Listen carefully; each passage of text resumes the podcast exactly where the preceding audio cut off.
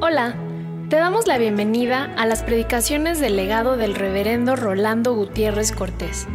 Esperamos que sea de bendición e inspiración para tu vida.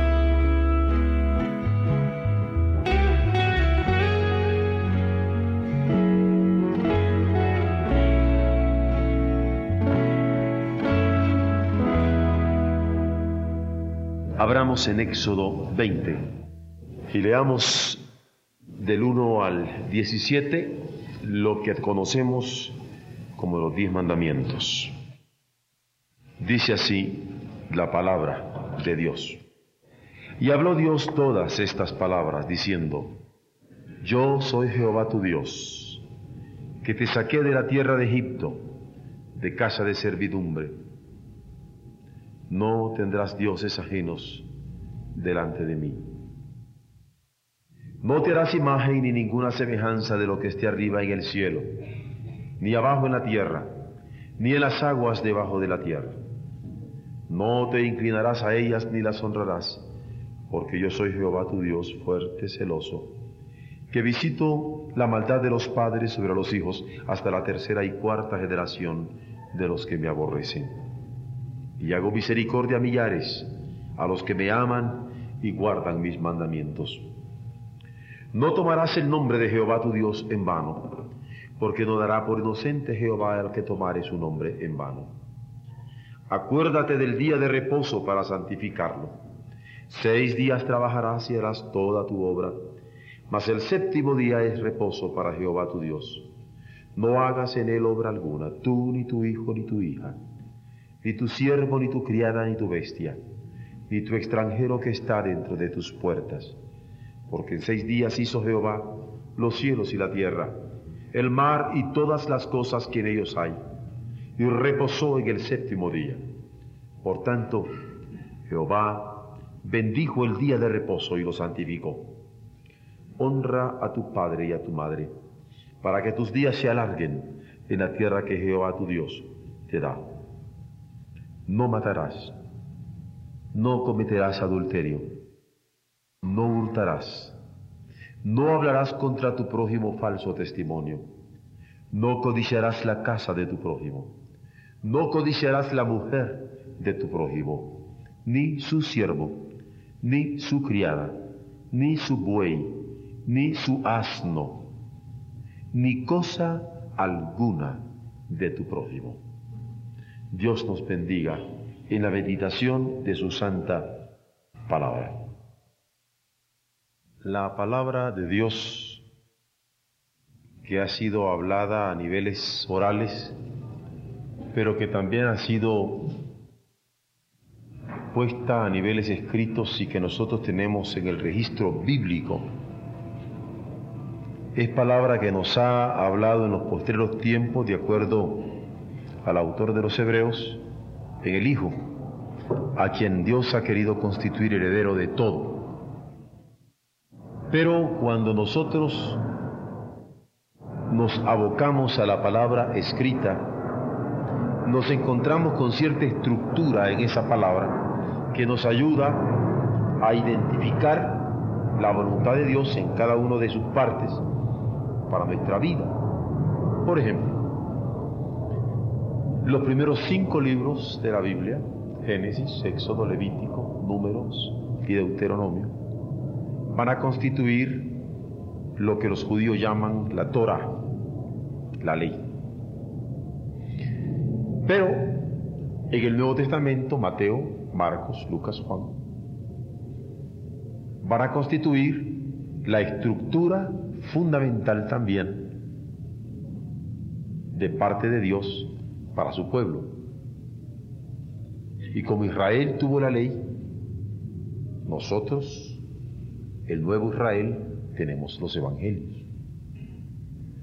Después nos encontramos con Josué, jueces, Ruth y los libros históricos que nos narran la historia de los reinos de Judá y de Israel, básicamente regida por reyes y por sacerdotes.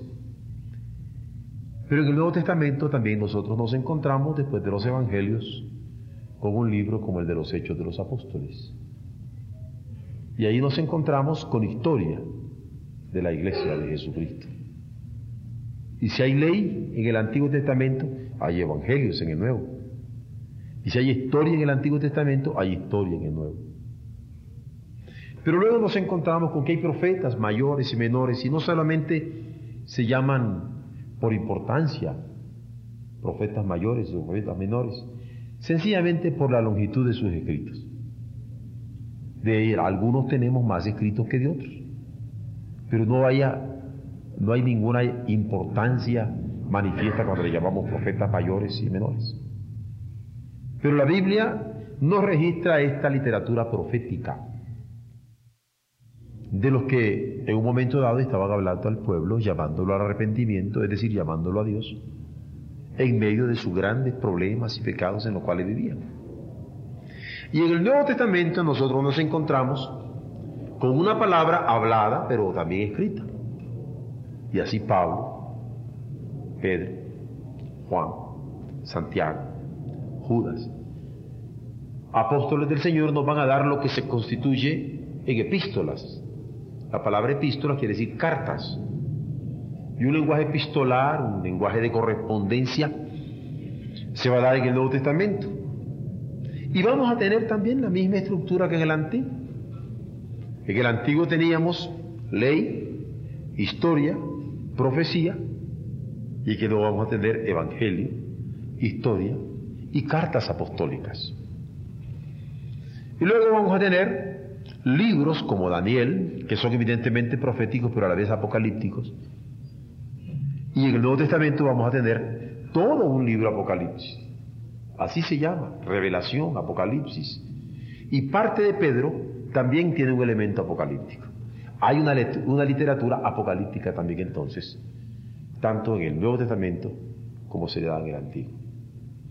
Los libros poéticos, Job, Salmos, Proverbios, Eclesiastés, Cantares, van a constituir el cántico de fe de la iglesia y la experiencia profunda del pueblo de Dios. Y en el Nuevo Testamento estos cánticos van entretejidos. Qué sé yo, el cántico de Ana, el cántico de María, los cánticos de Pablo como el cántico de la piedad que Dios ha sido manifestado en carne, o el cántico que encontramos en Filipenses 2, cuando él habla de la humillación de Jesucristo, y los otros cánticos múltiples que se dan en las cartas, que se encierran en el Apocalipsis, y en el mismo Apocalipsis, porque el Apocalipsis es una carta que está escribiendo Juan en Patmos para los hermanos que estaban siendo perseguidos en Roma, y ahí está preñado de cánticos que exultan aleluyas al Señor, haciendo ver que no solamente el cántico era una sección apartada del Antiguo Testamento, sino parte inherente al pensamiento y a la adoración del pueblo de redimidos. Esta es la palabra escrita. Pero hay dos pasajes en este mosaico de géneros literarios a los cuales he hecho referencia, legales, históricos, proféticos, narrativos como los evangelios epistolares o apocalípticos, hay dos pasajes que se destacan de una manera climática, como son el que acabo de leer que he conocido como los diez mandamientos, que va a ser la constitución del pueblo de Israel. En diez mandamientos se constituye ese pueblo de parte de Dios y Dios lo constituye y con su dedo escribe esta constitución. Pero en el Nuevo Testamento nos vamos a encontrar con lo que conocemos con el nombre del Sermón de la Montaña y vamos a encontrarnos con lo que aparece como bienaventuranzas en Mateo 5. Y son como dos pináculos, en donde Dios se manifiesta en el Sinaí, pero Dios se manifiesta en un pequeño montículo de Galilea a través de la voz de su Hijo Jesucristo. Esto hace ver que nosotros no hemos aparecido al acaso, ni el pueblo de Israel, ni la iglesia de Jesucristo. Además de tener un Dios, creador del cielo y de la tierra, tenemos un Dios que nos ha constituido por su palabra y nos ha constituido en su Hijo, que es palabra encarnada en medio nuestro. Tenemos primogenitor, tenemos Padre, no somos huérfanos, tenemos Rey y soberano, tenemos Señor para nuestras vidas, que ha querido constituirnos. Y en estos días vamos a estar viendo durante los próximos nueve miércoles, si el Señor así nos lo permite, estos mandamientos que se encierran en Éxodo 20 y que también lo registra el libro del Deuteronomio, en el capítulo 5, porque la palabra Deuteronomio, el libro del Deuteronomio es eso, una repetición de la ley. Es un resumen, una recapitulación. Y ahí se repite, mutatis mutandi, haciendo ciertos cambios en determinados momentos, este decálogo que nosotros tenemos acá. Comienza diciendo, y habló Dios todas estas palabras, diciendo. Y en la expresión habló Dios hay una implicación grave. Nosotros tenemos un Dios que no es idea ni doctrina. Nosotros tenemos un Dios que es persona. Nosotros tenemos un Dios que habla. Nosotros tenemos un Dios que se comunica. Nosotros tenemos un Dios que específicamente dice lo que quiere que nosotros hagamos en relación con Él, en relación con nosotros, en relación con el mundo. De manera que nos permite tener una visión clara de suyo, de nosotros y de lo que nos rodea. No somos gente sin visión, sino gente que por revelación ha recibido una clara manifestación de su origen, que es el Creador, de su ubicación y del mundo al cual habrán de servir. Y cuando apunta diciendo, es porque cuando Dios habla, dice, todos nosotros tenemos experiencia de gente que habla mucho y dice poco. Pero en el caso nuestro no. Cuando Dios habla nos dice, ¿qué quiere? Muchos hemos tenido la experiencia cuando Él nos dijo, Hijo mío, dame tu corazón. Tenemos experiencia cuando dijo, echa toda vuestra solicitud sobre mí. Tenemos experiencia cuando dijo, todos los trabajados y cargados, vengan, yo los haré descansar. Tenemos experiencia cuando ha dicho a todos los sedientes, venid a las aguas, venid, comprad y bebed sin dinero y sin precio vino y leche. ¿Por qué? Porque cuando Dios, nuestro Dios habla, dice, nos dice. Y aunque aparentemente en medio de los rayos y los truenos y las manifestaciones tremendas en el Sinaí, cuando estaba hablando a Moisés en la montaña, su palabra podría haberse confundido con otro Dios. Muy claramente dejó establecido con su dedo en piedra lo que tenía que decirnos. Y así se inicia, yo soy.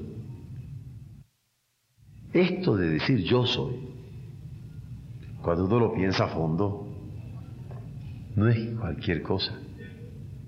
Porque cuando algunos de nosotros nos preguntan, ¿quién eres? No sabemos decir quiénes somos. A veces ni tenemos conciencia de lo que somos,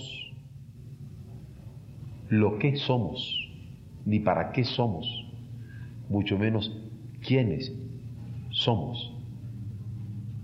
como para decir, criatura de Dios, por lo tanto me debo a Él. Redimido por Dios en Jesucristo, por lo tanto me siento deudor, me sé deudor, soy un deudor. Pero Dios sí tiene conciencia de sí mismo y conciencia de quien le está escuchando, rodeándole y recibiendo aquella revelación, yo soy. Y este yo soy va acompañado con yo soy Jehová. Los griegos podrían haberse gozado diciendo y burlándose de nosotros cuando se traducía la escritura a lo que se conoce con el nombre de la Septuaginta, una versión griega de la parte hebrea de la escritura. Y podrían decir, ¿ya ven que ustedes dicen Dios? Y Dios no es más que una transliteración de Theos. Y Theos, ustedes saben cómo también había de convertirse en una transliteración helénica que va a llamarse Zeus. Y toda la mitología griega está llena de elementos de Zeus y de Deus cuando pasa a latín o de Dios cuando pasa a nosotros. Pero claramente está establecido en la Escritura. Nuestro Dios tiene nombre, Jehová. Jehová de los ejércitos. Y de Jehová es la tierra y su plenitud, el mundo y todo lo que lo hinche. Jehová es su nombre, tiene nombre. Y ante su nombre se ha de doblar toda rodilla. No es incógnito, es cognoscible. Yo soy Jehová. Y cuando dice yo soy Jehová, añade, yo soy Jehová, tú, Dios. Porque es un creador que tiene relación personal con aquel pueblo. Y por si acaso se quisiere ensoberbecer el pueblo, en la autosuficiencia que en ocasiones los pueblos comienzan a tener, le dice, yo soy Jehová tu Dios, el que te saqué de la tierra de Egipto. El que te saqué de la esclavitud,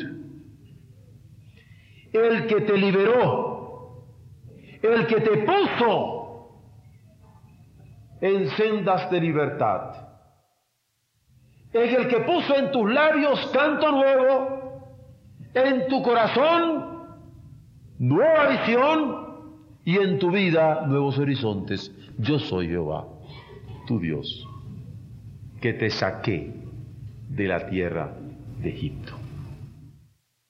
Por eso, no tendrás dioses ajenos delante de mí. Uno. Y habla en plural, porque nosotros somos tentados a multiplicar diosesillos.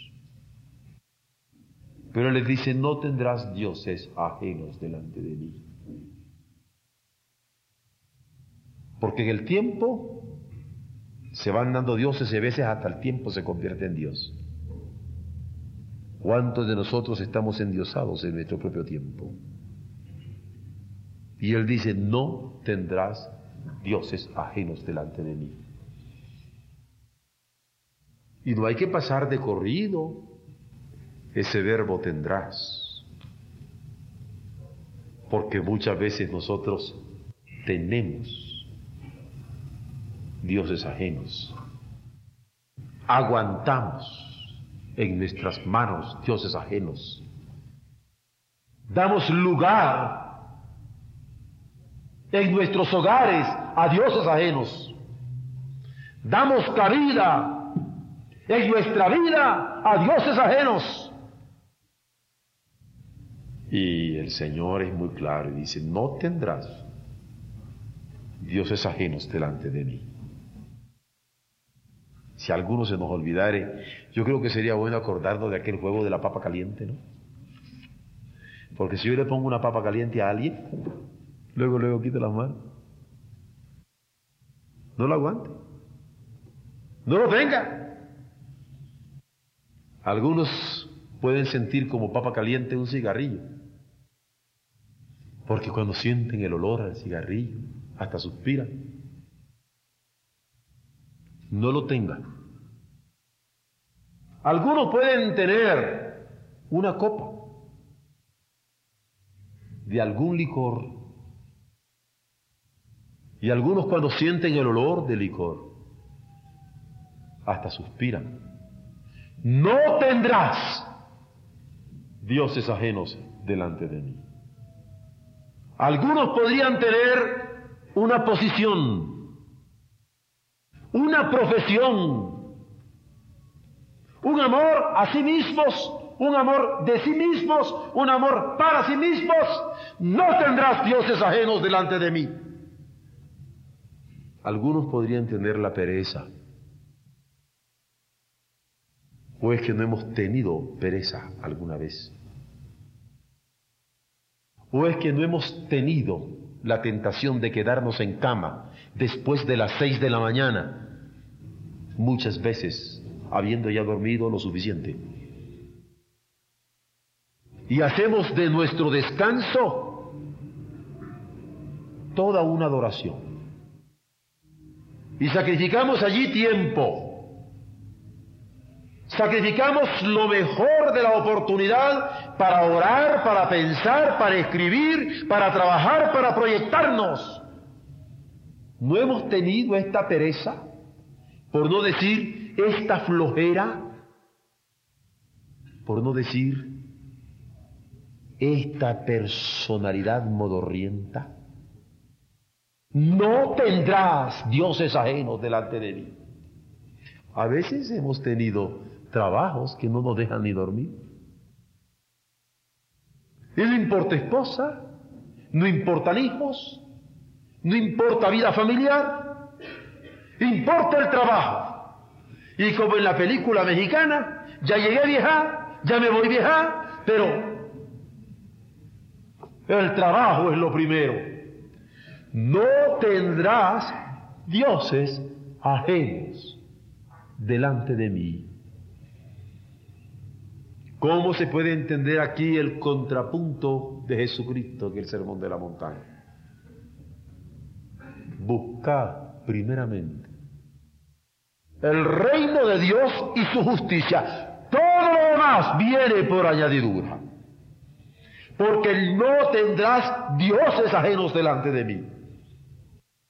Es un mandamiento número uno. Y hay que buscar lo primero, primero.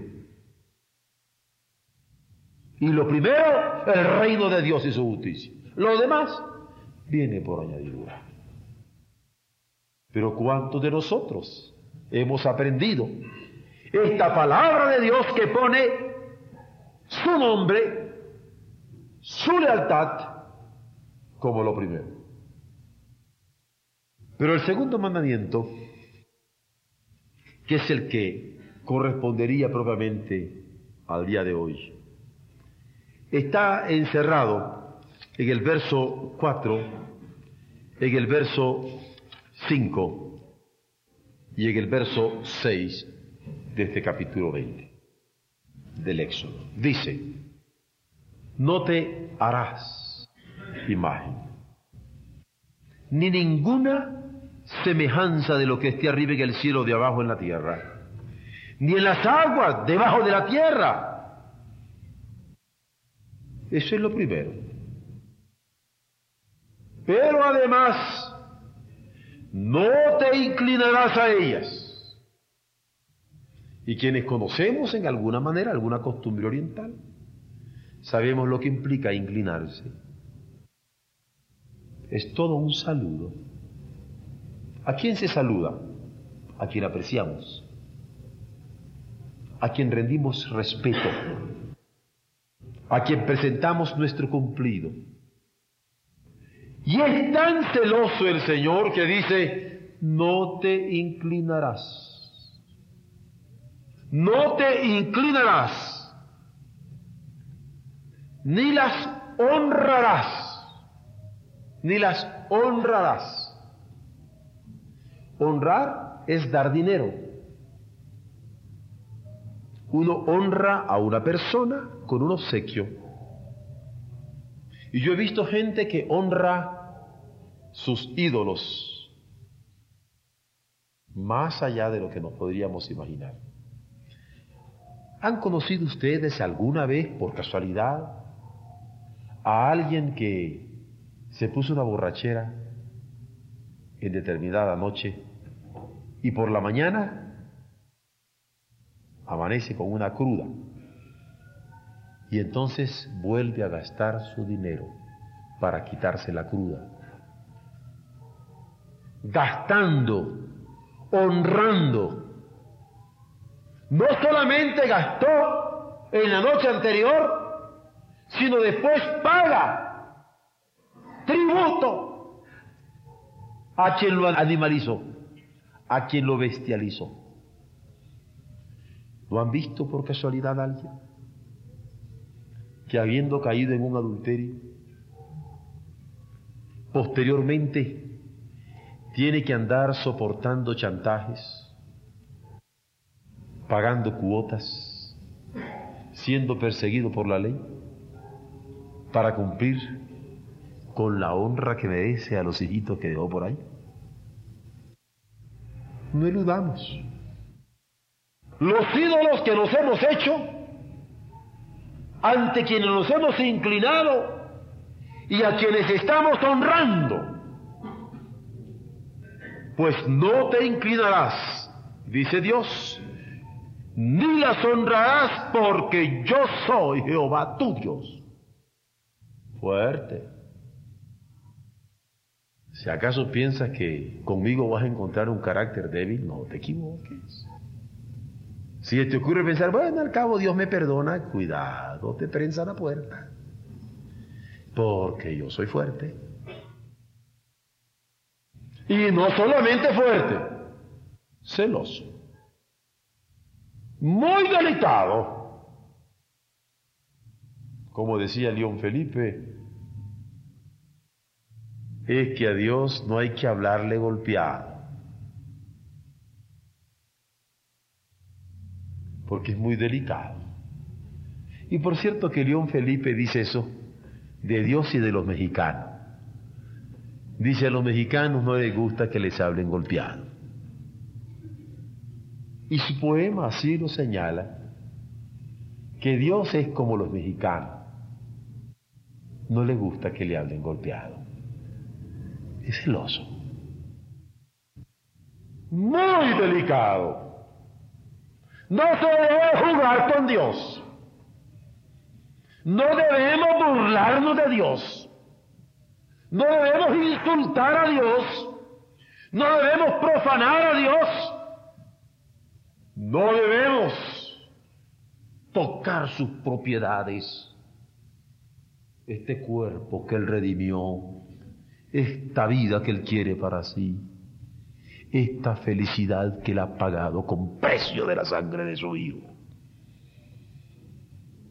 Por eso al pueblo de Israel, Él le dice, no te harás imagen ni ninguna semejanza de lo que esté arriba en el cielo aunque esté en el cielo, abajo en la tierra o en las aguas debajo de la tierra, no te inclinarás a ellas, ni las honrarás, porque yo soy Jehová tu Dios fuerte y celoso. Y alguien podría decir, bueno, entiendo que es fuerte, pero por un ratito. No, Dios se hace sentir y me llama la atención la denotación y connotación que en inglés tiene una palabra que voy a expresar ahorita. Visita. Visita.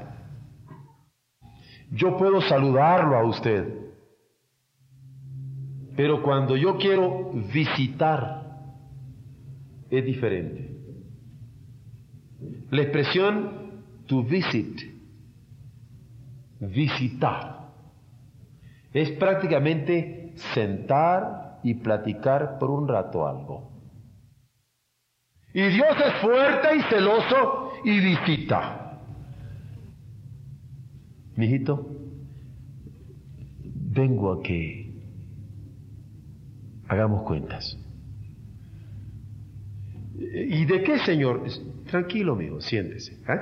Vamos a hacer cuenta. Aquí traigo hasta la computadora. Y si ustedes creen que exagero, pueden leer Isaías. Venid luego. ¿Y qué dice? Y estemos a cuentas. Él pide cuentas. No solamente aquí hay visita, o en la palabra profética, posteriormente en la palabra evangélica, escatológica de parte de Jesús, va a decir, da cuenta de tu mayordomía. Yo soy Jehová, tu Dios fuerte, celoso, que visito. Yo hago visitas. Y la visita del Señor es para pedir cuentas. Esa visita, esa es del Señor. Con Él se rinden cuentas. Yo recuerdo en los tiempos de seminario cuando como pastor nos decían cuándo se visitaba para evangelizar, para confirmar o para consolar. Lo demás era pura cortesía, pero no visita pastoral. Nos decían, no lleguen a pedir cuentas. Las cuentas es la visita del Señor. Y cosa interesante que él dice, visito. Y visito a la hora de la verdad, es decir, a la hora de la maldad. Y no solamente visito la maldad de los padres, sino también visito la maldad de los padres sobre los hijos. Y no solamente visito la maldad de los padres sobre los hijos, sino también los nietos. Y no solamente también los nietos, los bisnietos. Visito la maldad de los padres, de los hijos, de la tercera y de la cuarta generación. Porque cuando a mí me aborrecen y que me quieren tratar con el cuentecito aquel, se acabó la devoción y que empiece la pachanga y me quieren poner allí un trapito para que ya no siga viendo, olvídense, yo visito. Yo visito la maldad de los padres, de los hijos, de la tercera y cuarta generación. Y si es una dicha decir, bendito sea Señor, porque estoy alcanzando bendición de mis bisabuelos, de mis abuelos, de mis padres, y permite que mis hijos continúen con tu bendición, qué triste es estar soportando una visita de Dios que nos llama a cuentas. Pero bendito sea Él que no queda allí, truncado, este mandamiento. Porque continúa, hago, hago misericordia. Múltiples, incontables, eternas hago misericordia a millares. ¿Y quiénes son esos que pueden gozar de tu misericordia, Señor? Los que me aman. Los que me aman y guardan mis mandamientos. Y creo que en esta noche, apropiándonos de esta palabra, podríamos decir, Señor, quiero amarte. Señor, quiero guardar tus mandamientos. Permíteme hacerlo con gozo. Permíteme hacerlo con alegría. Porque Dios así es, ¿eh? Le gusta que lo amemos con gozo. Porque a veces nosotros nos disimulamos de alguna Persona que dice que nos quiere y nos da un besito y nos dice, uma, uma. Él no. A Él con gozo. A veces nosotros como padres decimos, tengo hijos obedientes, aunque cuando les toca lavar los platos van refunfuñando. Y si les toca hacer la cama, ni su cama la quieren hacer a gusto. No, al Señor le gusta que le digamos, mande usted, Señor. Con gozo, con alegría. ¿Qué dice el Salmo 100? Venid ante su acatamiento con regocijo. Alabadle, bendecid su nombre. Y este es el segundo mandamiento donde Él no quiere compartirse con nada ni con nadie, y donde espera nuestro amor por una entrega gozosa, y donde espera nuestra obediencia de guardar sus mandamientos, sabiendo que no son gravosos, sino un privilegio hacerlos. Por eso todo lo que hagamos, de palabra o de hecho, Hemos de hacerlo con gozo, alegría como el Señor, como Él lo quiere. Porque de estos sacrificios es que Él suele agradarse. Bendito sea Él por esta noche, para que nuestros hijos tengan la bendición de almas que le han amado con gozo y han guardado sus mandamientos con devota alegría. Amén.